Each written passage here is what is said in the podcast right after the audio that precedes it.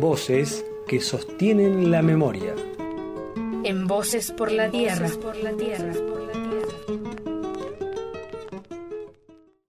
Hola Yago. Hola Robert. Hola a todos. Vamos a recordar algo bastante particular. En 1996 hubo un palco con una audiencia masiva donde estuvieron reunidos, aunque hoy te sorprenda, las principales figuras políticas de la provincia, aquí en Chubut. Y no en cualquier lugar, en el medio de la meseta, en Gastre.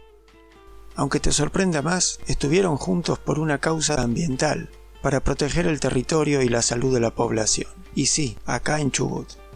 Fue un acto muy grande en la localidad de Gastre, con una caravana previa de hasta 400 kilómetros, 900 entre ida y vuelta.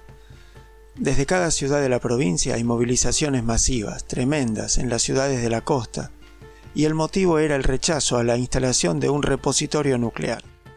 En las cercanías de Gastre, el punto que rebasó la tolerancia de los indecisos fue la difusión de acuerdos internacionales, por los cuales el repositorio no solo alojaría residuos de las centrales nucleares argentinas, como preveía el proyecto original, sino también las potencias nucleares extranjeras. Escuchemos a nuestro querido y siempre recordado Javier Rodríguez Pardo en ese mismo acto. Porque hay mucha gente que dice, total, esto yo no lo voy a ver. Tú fíjate, hace unos cuantos años atrás, la Comisión de Energía Atómica nos decía, no, si esto es para el 2040, para el 2050, cuando haya seis centrales funcionando, ahora no, no hay desechos ahora. Y a nosotros nos dijo, no hay desechos, ¿para qué lo queremos entonces si no hay desechos? No, pero va a haber seis centrales. Bueno, ese plan no existe más. Ahora está el otro plan. ¿Cuál es? Privatizar las centrales los señores que las compren y que desarrollen esa actividad en el futuro, pues tienen la garantía de que los residuos los agarre otro, el Estado. Y el Estado piensa y mira para todo la dice, la Patagonia, que no hay nadie. Este es, este es el corolario cortito. Lo triste de todo esto es precisamente eso, que se esté pensando en desarrollar en este momento una energía que está retornando en el primer mundo. Suecia no la quiere. Fíjate, Italia para una nucleoeléctrica tiene que votar el pueblo. Austria ni te cuento lo que piensa Nueva Zelanda. Hay muchísimos países que ya prácticamente desechan esto. No solamente por Chernobyl, sino porque han entendido que hay una energía sutil mientras funciona una central nucleoeléctrica, como dijo el doctor Sterglas, a 50 millas alrededor de una planta nucleoeléctrica pacífica, la mortalidad infantil es superior a aquellos sitios donde no existe. Las perspectivas de un proyecto nuclear argentino habían nacido una vez finalizada la Segunda Guerra Mundial, a fines de los años 40, cuando Ronald Richter, un supuesto físico nuclear austríaco, llegado entre científicos y técnicos nazis, estafó al entonces presidente Perón con el llamado Proyecto Wemul, un proyecto de generación de energía prácticamente ilimitada y, según otras miradas, también con el objetivo de lograr la bomba atómica. El fraude fue puesto al descubierto por científicos convocados por el mismo Perón. Las instalaciones fueron desmanteladas, pero quedó iniciada una actividad de investigación y desarrollo de energía nuclear en la Argentina, con una Comisión Nacional de Energía Atómica creada en mayo de 1950 como un amplio centro de varias subramas, y de algún modo las bases quedaron también puestas para la creación de centros de investigación en Buenos Aires y la región pampeana, y también en los alrededores de Bariloche.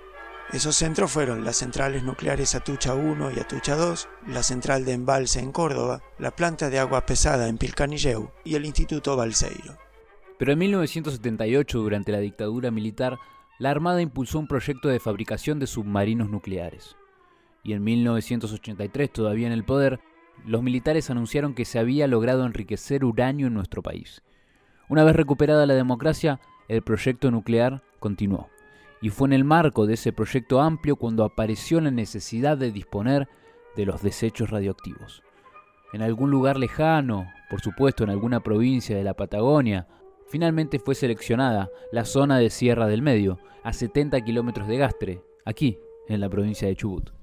Cuenta Pablo Lada, de nuestras asambleas, pero también cofundador del movimiento antinuclear de Chubut, que el vicealmirante Carlos Castro Madero incluía en su proyecto el manejo de todo el ciclo, minería, enriquecimiento y concentración de uranio, reprocesamiento y fabricación de elementos combustibles, la construcción de seis centrales de potencia y por último, un repositorio nuclear.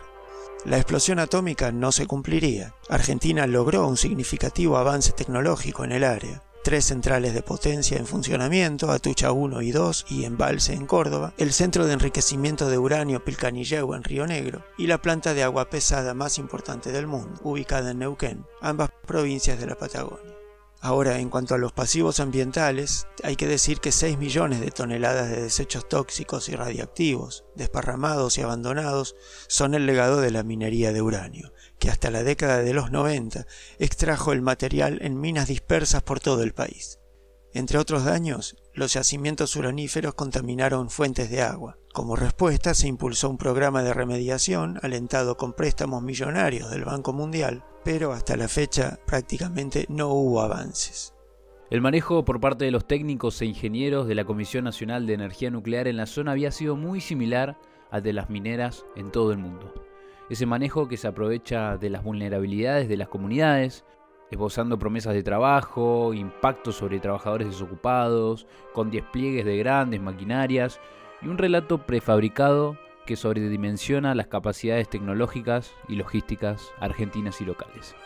Hay datos técnicos. Según una nota del diario La Nación en 1997, el emplazamiento del basurero nuclear en Gastre había surgido del estudio de 198 sitios posibles. Uno de ellos era el de Sierra del Medio, que alojaba un batolito granítico. Eso es una roca muy sólida, dura, maciza, de 28 kilómetros de largo y 8 kilómetros de ancho en el que había que localizar menos de un kilómetro cuadrado para sepultar 75 metros cúbicos de residuos radiactivos, al menos por 10.000 años. Sí, por 10.000 años. Y envasado en una matriz vítrea, o sea, un vidrio, fundido en un recipiente de acero inoxidable, cubierto de plomo, para defenderse de la corrosión.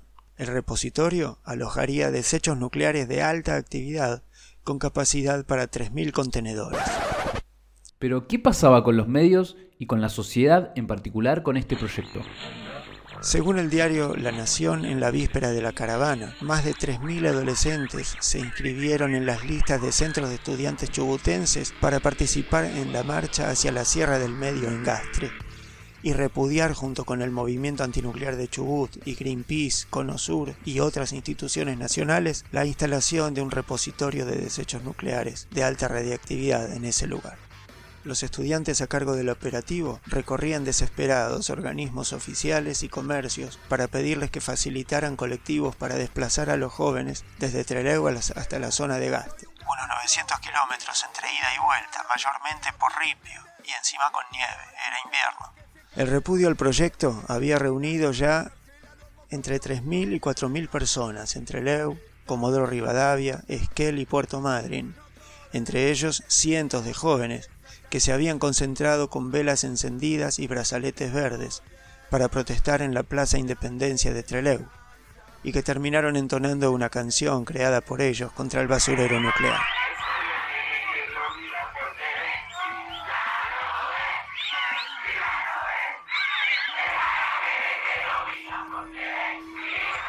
Pero es necesario destacar algo. La masividad de las movilizaciones no, fue, magia.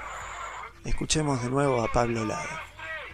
mira eso, ustedes mencionaban los jóvenes, ¿no? Y uno ahí lo puede analizar directamente como un sujeto político bastante novedoso para la época. Vuelvo, eh, no lo puedes pensar sin esa tarea que hizo Javier recorriendo, yo no quiero exagerar, pero cientos y cientos de escuelas, recorrió todas las de la Patagonia, ni que hablarla de Chubut varias veces, donde explicaba de qué se trataba el problema nuclear, la actividad nuclear, de qué se trataba el repositorio nuclear, eh, las consecuencias que tendría y incentivaba a la gente a, participar, ¿no? Eh, eso es, realmente fenomenal. Y los chicos de los secundarios se engancharon y lo que uno puede ver en esas movidas y lo que uno puede ver en la marcha son estudiantes. No faltó una escuela secundaria, estaban todas. Este es el testimonio de Pablo Lada en diálogo con Radio Namuncurá, reivindicando el rol de la juventud en esta lucha, pero también la figura del tan memorable Javier Rodríguez Pardo. Hoy podemos verlo como un educador y comunicador popular que al estilo de Paulo Freire, al estilo freiriano, promovió el diálogo, el reconocimiento y sobre todo enseñó cómo empuñar la palabra verdadera, la palabra liberadora para la transformación social. En aquel momento la fuerza de esa movilización popular logró que los referentes de las principales fuerzas políticas se acomodaran juntos, muy rápidamente, entre comillas, a la cabeza del reclamo. Hoy en día, en cambio, en relación a la megaminería, los principales políticos se desentienden del interés de la población, y unos pocos apenas atinan a declararse en contra con una tibieza que no convence a nadie. Por otra parte, el repositorio era una imposición de nación a provincia, y eso habilitó, digamos, esa unificación, entre comillas, de la dirigencia.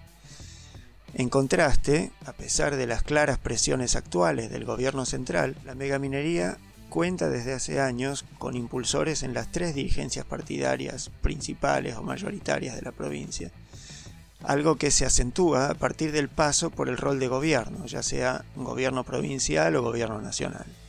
Otro aspecto es que los medios, en particular los medios gráficos, dieron una amplia cobertura a la movilización. Si nos centramos en el análisis de los medios masivos provinciales y su rol sobre aquella cobertura, el abordaje que hoy realizan de las movilizaciones sociales es muy distinto. Acá nos encontramos con un actor que antes no parecía estar del todo presente, o al menos era más silencioso. Y ese es el lobby transnacional en todos sus aspectos, Junto con las nuevas tecnologías de la información y la comunicación, el lobby aseguró el posicionamiento de los grandes medios como Chubut, Jornada, entre otros. Incluso la misma Pan American ha financiado consultoras de marketing que operan en Buenos Aires creando campañas publicitarias en distintas redes sociales. Ni que hablar de los trolls. La masiva movilización popular y el acompañamiento de las dirigencias políticas, inducido por esa movilización, significó el fin del proyecto de repositorio nuclear en la Sierra del Medio. Las comunidades que participaron afirmaron su capacidad de hacerse escuchar y hacer respetar sus derechos a un ambiente sano donde puedan vivir hijos y nietos. Algo que resurgió con fuerza unos años después en Esquel, pero también en Gualeguaychú, en Famatina, en Loncopué, en los pueblos fumigados, y en muchas otras comunidades que se pusieron de pie para defender básicamente su derecho a que no los enfermen ni los engañen. El proceso de difusión de conocimientos y las movilizaciones que culminaron con la caravana Agastre reafirman el valor de la unidad del pueblo a la hora de luchar por una causa justa, así como también la capacidad de los y las chubutenses para defender su territorio y su futuro. Una gesta que sin duda debemos sostener en nuestra memoria y compartir con las nuevas generaciones.